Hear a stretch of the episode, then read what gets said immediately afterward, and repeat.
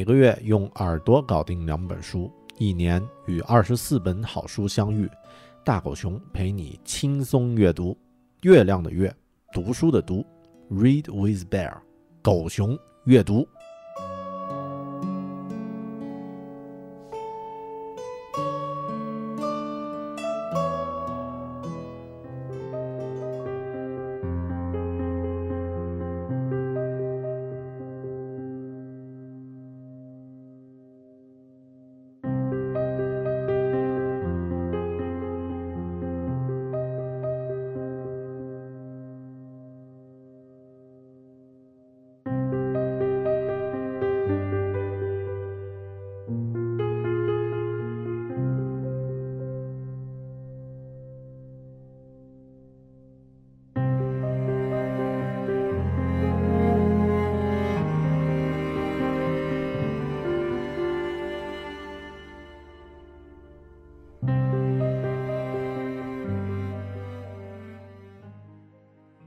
Hello，你好，欢迎来到读好书、分享好书的网络空间——狗熊阅读，Read with Bear。我是说书人大狗熊。在现在这个时代，黑客 （hacker） 已经成为了一个褒义词。他们是勇于创新，而且有能力创新的技术乐观主义者，都遵循着独有的行为与文化。但如果说黑客与画家是一种类型的人，可能你会觉得这是一个八竿子打不着的妄想。一个属于技术，一个属于艺术，他们能有什么相似之处呢？我们今天要推荐的这本书，它的标题就是关于这两种看似天差地别的职业对比。而这本书的作者正是硅谷的创业之父、传奇程序员、风投。优秀的风投组织 YC 的创始人保罗·格雷厄姆。我之所以要在这个人生中年的时候啊，鼓起勇气来到一个异乡的国家，也和几年前读过他的一篇文章有着重要的联系。本期狗熊阅读，我们来分享保罗·格雷厄姆 （Paul Graham） 的文集。技术和非技术人士都应该读一读的优秀著作《黑客与画家》（Hackers and Painters）。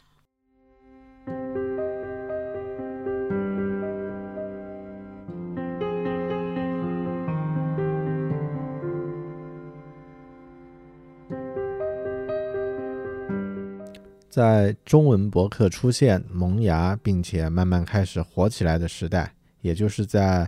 二零零三到二零一零年这段时间呢，出现了很多非常优秀的博客平台，并且呢，也出现了一大批文章质量一流的作者。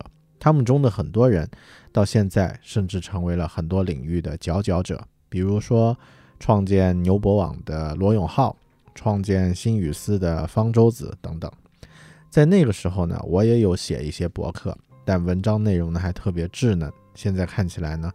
那会儿我的文字还有思想呀，只是停留在很浅的装逼的层面呢，甚至还没有装的意识吧。在那时，RSS 订阅呢，算是一种很新很酷的内容获取方式。大家都会通过订阅自己喜欢博客的 RSS 链接，在阅读器里离线下载相应的文章，并阅读和分享它们。在那个时候呢，还有一些国内创业者开发的 RSS 订阅渠道，比如像鲜果、像虾米，啊，不是那个音乐的虾米啊，这个虾米寿命其实应该很短。而发现和分享优秀的 RSS 订阅源呢，也就是优秀的博客呢，是当时很多人上网的一大乐趣。现在想起来，那真是优秀内容的黄金时代。关于知识和思想的好文章非常多，而且大多整体水平都很高，不像现在呢。虽然渠道很多，但好内容和信息垃圾是龙蛇混杂的。你需要使用更好的信息过滤方式，才能不让自己变成那种只会追逐热点的庸俗无聊的人。在那个时候呀，要寻找好博客的方式也很有意思，往往呢其实都是臭味相投式的，呃。推荐，互相推荐的方法，比如说我订阅了某个博客 A，在博主的文字里呢，可能会提到影响他的另一个博客 B，这样的话，我就可以顺藤摸瓜去找到博客 B，并读上一两篇最新的文字。如果觉得这个博客也很不错，我就会将它一起订阅。这种方式呢，当然用户会更主动，需要稍微多动一点脑子，收获呢也会更大一些。我觉得我在当时建立起来的这样的一个顺藤摸瓜的习惯，不但让自己培养了一套信息收集和调查的好的方式，甚至呢，现在选择读哪本书的方式，也和那段 RSS 时代的经历有关。当然，这是另外一个可以详细聊一聊的话题了。在那段时间里啊，我印象里比较深的一位博客博主，名字叫做阮一峰。说起来呀，也挺有缘分。我最初呢，是因为读完某本自己特别喜欢的书之后呢，在网上搜索关于这本书的资料，无意中呢找到了他的博客。他的博客呀，从界面和布局方面完全没啥设计元素啊，只是满足了最基本的层面。本来呢，作为一个搞设计的人，作为大狗熊我呀，应该会马上掉头就走的。但因为是订阅 RSS 的阅读，所有的格式都会被阅读器去去除。只会留下内容，它文字的风格和内容呢，初读的时候呢很平实普通，连形容词都很少。但读上几遍之后呢，你就会发现不一样的魅力。现在想想，应该是一种理性、严谨、客观，但又有着乐观和好奇的思维方式，在支撑着具体文字的内容，从而吸引了我还有其他读者。后来我查了一下呀，他这个看起来不太起眼的个人网站。浏览量和这个网站排名呢，却非常可观。我当时没有特别关注他的个人头衔和身份，我更关注于具体的优秀内容。实际上呀，直到今天要做这期节目的时候呢，我才去真正搜索了一下关于他的介绍。在百度百科上呢，他有一个个人的词条是这么写的：阮一峰，七零后啊，英文名 Frank 啊，原来呢是上海财经大学世界经济博士研究生。主要研究宏观金融呀、货币政策呀、美国经济啊。二零零八年获博士学位，然后在一家当地大学任教。其实他现在应该是在阿里云啊，在阿里集团做啊，应该是在支付宝啊做做这个工程师。呃，另外这里还介绍到他，嗯，本人也是一名 IT 技术人员，关注网站制作，并且呢对免费软件。有着坚定不移的信念。除了写博客之外，他还有三个网站啊，呃，还有呢，就是他从二零零三年开始在网网络上写日志，啊，文章包含的内容非常广，读书啊，版权制度、经济学、英语、历史、IT 技术、医学、电影、美术啊，等等等等等等啊，其中有些分类还包含更多的子条目。比较值得呃关注的一个数字是。到二零一三年九月十五日，他一共写了一千五百八十篇文章，收到了三万二千六百九十四条留言。这个是他的一个大概的数字上的介绍，还有更多的介绍呢，我就不在这儿念了啊，因为不是一个呃个人推荐类的节目。就是因为读了不少他的文字的时候，呃，之后我那段时间想问题的时候呢。也慢慢习惯开始以理性、客观的标准来要求自己，然后读了多了，我开始想，我从优秀的博客作者那里汲取养分啊，比如像阮一峰这样的作者，那么这样有思想的博客作者，他的精神养分的来源又是什么地方呢？带着这样的疑问，我就像追寻八卦的娱记啊，狗仔，或者是像一个想要寻找真相的侦探。开始在他的博客文字里面呢，有意识的去留心他会推荐的书还有作者，因为我觉得这是他的，呃，思想的来源。然后一段时间之后呢，我发现了一个常常出现的名字，叫做保罗·格雷厄姆 （Paul Graham）。再之后呀，我看到了阮一峰在一篇博客文章里面提到，他正在翻译保罗·格雷厄姆的著作。黑客与画家，按照他的推荐，他认为这本书是一本哪怕不考虑成本、不考虑报酬也要去翻译的书。这是我第一次知道《黑客与画家》这本书，时间呢是在二零一一年。但真正阅读这本书呀，却拖了很长的时间。我直到去年二零一五年才开始读完了它。阅读的时候呢，我不禁感慨：国外从事技术研究和实践的人，为什么可以有那么富有洞见的思想呢？一方面，我感到很可惜，自己若是能够早些时候阅读到这本书。可能会对自己的成长呢有更多的提高，但另一方面呢，我也觉得很庆幸，因为书中的一些观点和想法呀，我在很年轻的时候可能并无法理解。那么问题来了，这本书究竟是有着什么样的内容呢？在了解具体书本的内容之前，还有一个问题：保罗·格雷厄姆究竟是怎么样的一个人呢？我们先来看看这个问题吧。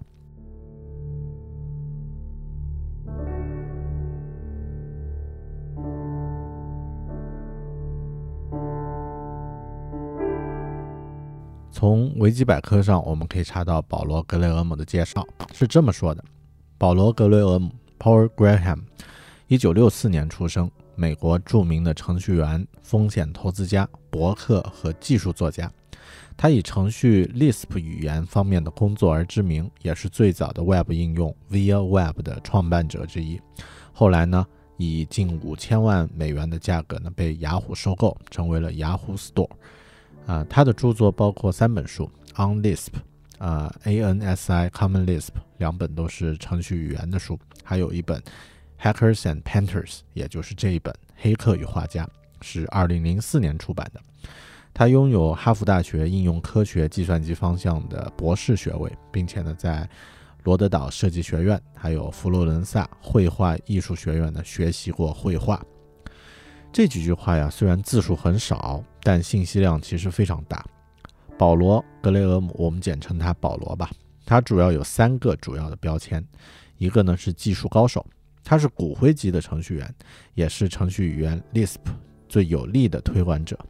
Lisp 程序呢，在他的笔下是一种优美简洁的程序语言，但目前在国内。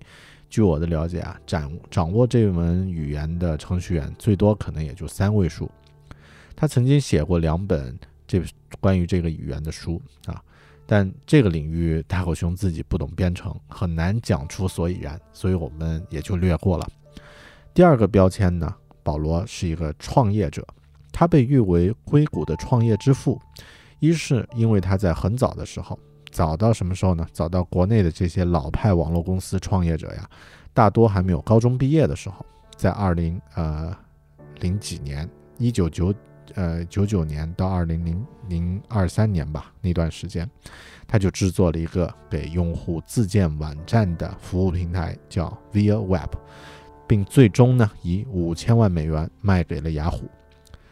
这个呢是其中一个原因，但更重要的一个原因啊。也就是他是一个非常知名的创业者的，或者被他被称为硅谷创业之父的原因呢，是因为他是传奇性的创业机构 Y Combinator 啊，或者简称 YC 的创立者。YC 这个创创业公司呀，这个投资机构呢，它成立于二零零五年三月啊，是一家以投资种子阶段初创公司为业务的创投公司。和一般传统的创投公司不同，YC 呢，它比较像一个初创公司团队的孵化器，并且呢，是目的就是以孕育创业公司为目标，像一个训练营一样的。他们不只会向初创公司提供一定金额的种子基金，并且还会给他们创业建议，还有他们每年会举行两次，每次为期三个月的课程。让参加了创业的团队呢，能够增强他们的执行能力。YC 呢，在收费方面，就是盈利方面呢，会收取初创公司总资产净值的平均六个百分比的资金呢，作为回报。连线杂志啊，称这个 YC 是一个给初创公司新兵训练营和一个呃给萌芽中的数码企业家，而且声望很高的一个计划，而。公司创办人保罗·格雷厄姆呢，也被称为新一代企业家的导师。在这个呃 YC 的运作中呢，其实也体现了保罗个人的一个理论，也就是在现在自由软件还有 Web 2.0网页充斥的年代中呢，用来寻找 IT 初创公司的成本已经大幅的降低。同时呢，YC 认为，当一家初创公司只是以小量的资金创业的时候呢，创业团队从投资人手中得到公司运作权利将相对会大一些。这也是格雷厄姆个人的。理念哲学，一般的投资公司目的只是要从创业公司手中赚钱，但保罗比较偏向协助创业团队，帮助程序员从他们手中重新取得主导权。到目前为止，从 YC 毕业的啊，这个打引号啊，毕业的创业公司呢，一共有二百多家，已经失败的不到百分之二十，远低于。百分之九十失败的这样的一个业界平均水平，这些 YC 的学员呢，成为新一代硅谷创业公司的主流。他们组成了一张不断壮大的光系网。有人还把这个这个迅速崛起的硅谷的这个光系网的成员呢，称为 YC Gangster，也就是 YC 匪、YC 帮啊。那 YC 呢？它也改变了创业家还有硅谷投资者之间的旧秩序，塑造了新的创业公司技术的这个新模式。在科技快速发展、资本不断涌入的大的环境下呢，它也让创业公司规模更小、成本更低、行动更快。从2005年到现在呀，格雷厄姆·保罗啊，就是保罗了，他本人面试过的创业者呢，接近两千人。从某种程度上呀，他已经是硅谷的中心人物，有着巨大的影响力。他的文章在美国创业者中呢广为流传，年轻的技术人员阅读他的书籍，了解他的思想，讨论他的观点。正因为 YC 是硅谷创业人才的培养摇篮，所以保罗当之无愧地成为了硅谷的创业之父。大狗熊，我个人比较八卦啊，也想了真正了解一下这位硅谷创业之父是如何成长的，所以我找到了上面提到的阮一峰的博客里关于保罗的个人故事，这里和大家分享一下。一九六四年，保罗·格雷厄姆呢出生于匹兹堡郊区的一个中产阶级家庭，父亲呢是设计核反应堆的物理学家，母亲呢在家照看他和他的妹妹。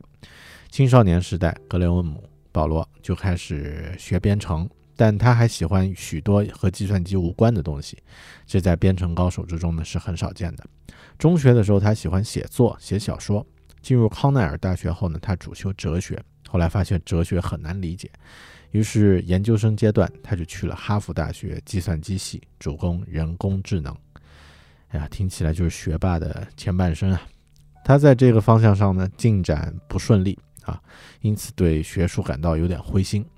博士读到一半呢，他又去哈佛艺术系旁听。拿到博士学位之后呢，他就报名进入了罗德岛设计学院的暑期班，学习绘画课程，梦想成为一位画家。上完这个暑期班之后呢，他去了欧洲，在有五百年历史的佛罗伦萨美术学院继续学习绘画。第二年，他的钱花完了，不得不返回美国。在波士顿的一家创业公司中呢，担任程序员，那是一九九二年。此后的两三年呢，格雷厄姆一直过着一种动荡的生活。他牺牲于，呃，就是寄居于纽约的一家很小的公寓，追求自己的艺术家梦想，但收入呢低而且不稳定，日子过得也非常非常窘迫啊，经常入不敷出，不得不经常接点私活儿，替别人编程赚点生活费。终于有一天呀，格雷厄姆觉得我不能再这样下去了。他回忆说，当时他决定不当画家了，首先要彻底解决自己的收入问题。一九九五年的初夏，他遇到了他找到了读书时认识的朋友罗伯特·莫里斯，他决定两个人一起呢搭建一个，呃，开发一个搭建网店的软件。一九九八年呢，啊之后他们就做出了这样的一个。软件平台叫做 Via Web。到一九九八年的时候，雅虎以四千九百万美元的价格兼并了 Via Web，将它改名为 Yahoo Store。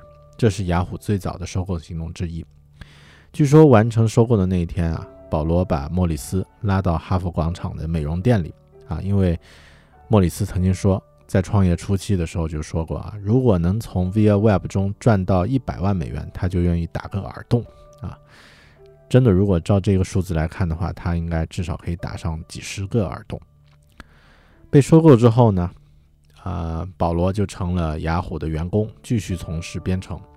他在那里工作了一年半，总是感觉很不舒服，不太适应雅虎的企业文化。用他自己的话说呢，就是不习惯大公司的官僚环境。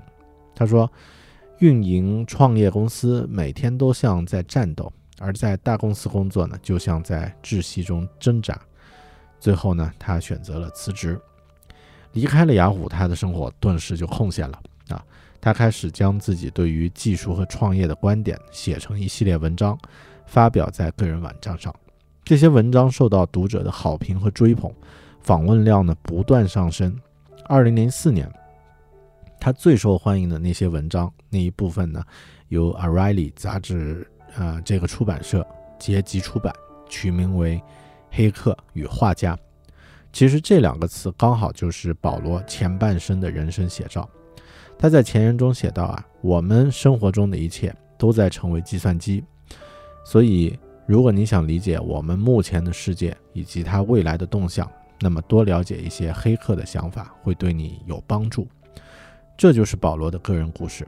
当然，YC 现在风头正劲啊，保罗也正当壮年，故事还在继续，他们还在继续改变的世界。那么说回来啊，就是真正让保罗成为专业技术人员之外大众所知的这样的一个人呢，其实是他的第三个标签——作家。在维基百科的词条上呢，给他的这个身份是 essayist，也就是随笔作家。这其实已经不仅仅局限于技术领域了。保罗的文字思想深刻，却有着简单的格式与结构，因为他程序员的背景吧，啊。当你阅读的时候呢，你会发现他的文字往往会直接影响到你思考问题的方式，或者是看待事物的方法。而最重要的是，你在阅读完他的文章之后呢，会有一种学会把自己的眼光放得更加长远的觉悟。他的文字不是什么咆哮体啊，或者极致的表达，不是现在网络上流行的这种方式，而是用一种涓涓细流的方式呢，让你的思想。产生一些有意思的变化。听到这里，有朋友可能会说：“有那么什么？不就是文字而已吗？”我其实，呃，在读完《黑客与画家》这本书之后呢，忽然发现啊，我在几年前就曾经阅读过他的一篇关于城市的文字，而且其实现在想想，这篇文字，呃，对我的影响还挺大的。因为正是有了这篇文章的影响呢。我在之后也建立了自己对于生活与工作地域的这种独有的思考啊，那正是因为这样的一些思考呢，也导致之后会对数字游民这种生活方式感兴趣，甚至可以说，我现在来到一个异国啊，新西兰这样的一个国家，开始自己的新生活呢，也和这篇文章最早埋下的种子有一点关系。那下面。我们就来分享一下保罗的这篇文字里面的内容，也让我们来感受一下刚刚我提到的他的观点和文字的魅力。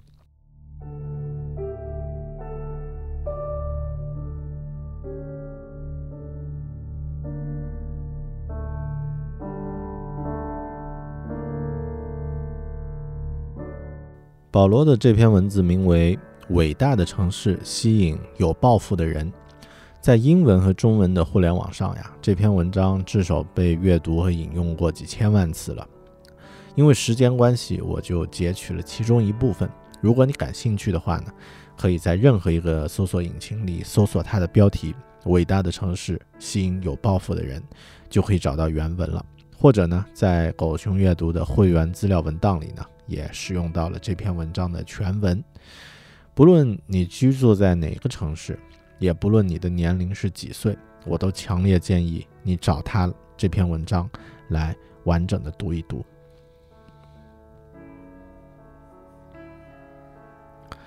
伟大的城市吸引有抱负的人，在城市里徜徉时就能感觉得到，城市在通过几百种方式向你传递着信息。你能做的更多，你应该再努力一点。在你探究一个城市在发出什么消息时，答案常常会出乎意料。一个城市发出什么消息有多大的影响呢？经验告诉我们，很大。你也许认为生活地点的不同对你充其量就只有区区百分之几的影响，然而反观历史，在每个时代里，大多数做出大事的人都扎堆在少数几个地方。比如生活在米兰的达芬奇，实际上每个你有所耳闻的15世纪的意大利画家都住在佛罗伦萨。尽管米兰的城市规模毫不逊色，既然米兰人的天分也不差，那么我们可以假定在米兰也诞生了一位和达芬奇同样天资聪颖的小家伙。可是他后来呢？如果和达芬奇一样厉害的家伙都被环境埋没了，你觉得自己？又有多大胜算呢？我是不行，即使我相当顽固，我也不会去争这个人定胜天。我会试图去利用环境。无论你如何坚定不移，但周围的人对你的影响也是不可忽视的。尽管很多人意志坚强，不会入乡随俗、人云亦云，但是周围的人要是对你心中的事业不屑一顾，能坚持去做的人。也就不多了。由于志气之间在一定程度上有点互斥，而推崇多个又难免费神，所以每个城市都倾向于一种雄心壮志。是不是你胸怀大志就一定要去一个伟大的城市居住呢？也不一定。所有的伟大城市都激发着某种雄心，但他们并不是唯一的地方。一些工作，你只需要帮。一帮聪明的同事一起打拼就够了。城市能够提供听众选择同行，你不必在一个伟大城市终老就可以汲取它的精华。至关重要的几年集中在你的青年和中年时期，除非你已经确定了要做什么以及哪里是事业的中心，否则在年轻时你最好多挪几次窝，不在一个城市生活。很难辨别出来他发出什么消息，你甚至都很难发现他是否在发出消息，而且你得到的信息常常是错的。即使一个城市是一个激荡着雄心的地方，在听到他的声音前，你也不能确定你和他是否能够产生共鸣。有些人十六岁就知道自己一生的目标，但对于绝大多数有雄心的年轻人，领悟到“天生我材必有用”要比“天生我材有什么用”要早一些。他们知道做点儿，得做点儿不平凡的事情，只是还没有确定是要做一个摇滚明星还是一个脑外科医生。这也没什么错。只是如果你壮志在胸，就得反复试验，去找到去哪里生活。你要是在一个城市过得很自在，有找到家的感觉。那么，请听他在诉说什么，也许这就是你的志向所在了。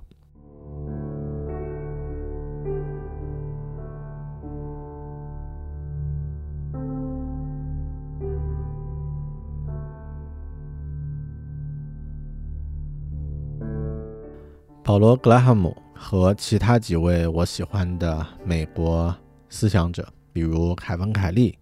萨尔曼·可汗等等这些人呢，都有一个共同的特点：他们相信技术可以解决这个世界目前存在的种种问题，并且他们对于技术的未来和人类的未来充满信心。我其实并不怎么去认真看热点与新闻，虽然在这个时代，呃，怎么说呢？就是只要你使用社交媒体，你很难做到完全屏蔽这些信息。其中一个原因啊，就是因为媒体的从业者大多缺乏技术背景，还有理性思考的习惯，所以往往都会比较悲观。保罗在这本书里呢，他也直接表明了他这种相似的立场。他说：“这就是为什么如此多的优秀程序员，最优秀程序员都是自由主义者的原因。我们这个世界，你向下沉沦或者是向上奋进，都取决于你自己，不能把原因推给外界。许多不创造任何财富的人，比如本科生、记者和政客，在听到最富有的百分之五的人人口占有全市全社会一百一半以上的财富的时候呢，往往都会认为这是不公平的。但一个有经验的程序员呢，也可能认为这是不公平的，因为最顶尖的那百分之五的程序员，其实写出了全世界百分之九十九的优秀软件。您可能注意到了，过去三十年中，很多赚到大钱的人都是程序员，比如比尔·盖茨、呃，史蒂夫·乔布斯、拉里·埃里森。为什么？为什么是程序员而不是土木工程师，或者是摄影师，或者是精算师呢？因为他们真正在创造出为人们服务的产品，来让我们的世界变得更好。软件带来财富，仅仅代表了大趋势的一面而已。这种大趋势就是本书的主题。我们的时代是计算机时代。以前人们曾经认定这个时代应该是太空时代，或者是原子时代。但是事实证明，他们这些概念呢，只是公关公司发明的概念而已。计算机对人类的生活影响远远超过了太空航行或者是原子技术的影响。我们生活中的一切都在成为计算机，打字机被计算机取代了。电话也成了计算机，照相机也是这样。很快，电视机也将变成计算机。当今小汽车里所具备的计算能力呢，比1970年塞满一间屋子的大型计算机还要强。信件、百科全书、报纸，甚至本地的小店，都被都在被互联网取代。对于网络创业者来说呢，这是最好的时代。只要把握住大趋势，技术会把个人送到。难以想象的高度。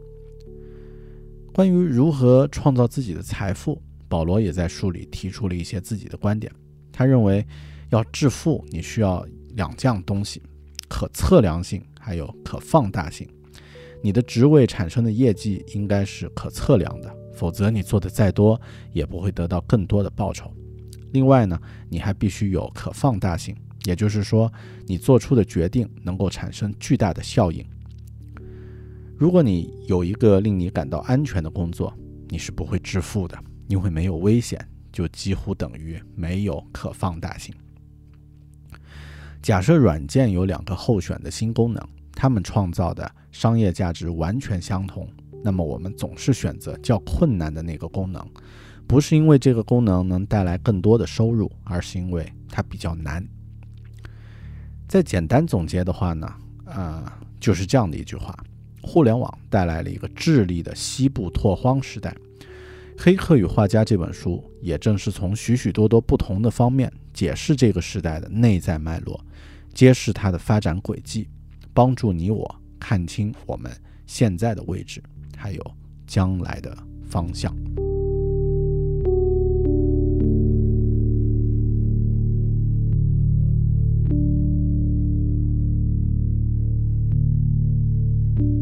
好的，关于《黑客与画家》这本书呢，我尽自己所能，给大家带来以上这些关键部分的分享。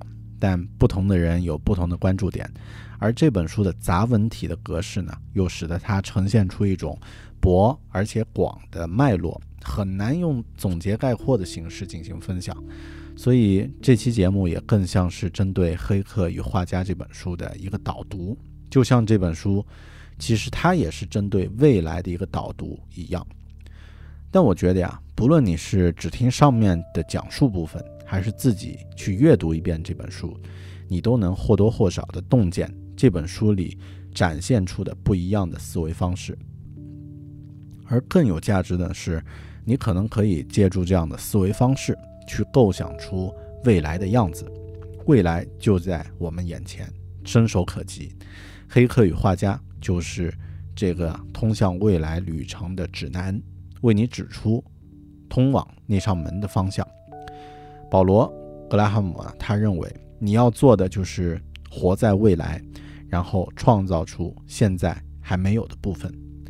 Live in the future, then build what is missing。在那之前呢，我们你和我也可以通过阅读和学习，让自己的思想先朝着未来的方向走过去，之后我们就可以活在未来，并创造出现在。感谢你收听狗熊阅读，Read with Bear，我是大狗熊，我们下本书里再见。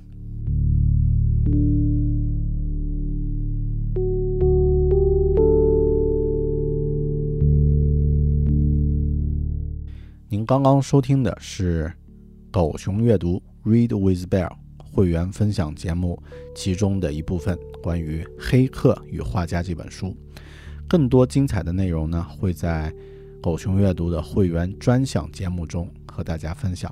另外呢，会员专享还具备视频、文档资料和会员交流群的功能。如果您感兴趣，不妨考虑加入狗熊阅读会员计划。每个月可以在大狗熊和其他朋友的陪伴下一起阅读两本书，一年和二十四本好书相遇。让一年后的自己感叹自己这一年的成长，啊，如果您感兴趣，登录狗熊阅读的官方网站，三 w 点 readwithbear，啊，就是 r e a d w i t h b e a r 点 com，readwithbear 点 com，或者在狗熊有话说的官方微信，在它的下拉菜单里面呢，找到狗熊阅读的呃有效链接。那么我们，我大狗熊还有八百多位，呃，和自己一起成长的朋友呢，在这里等着你。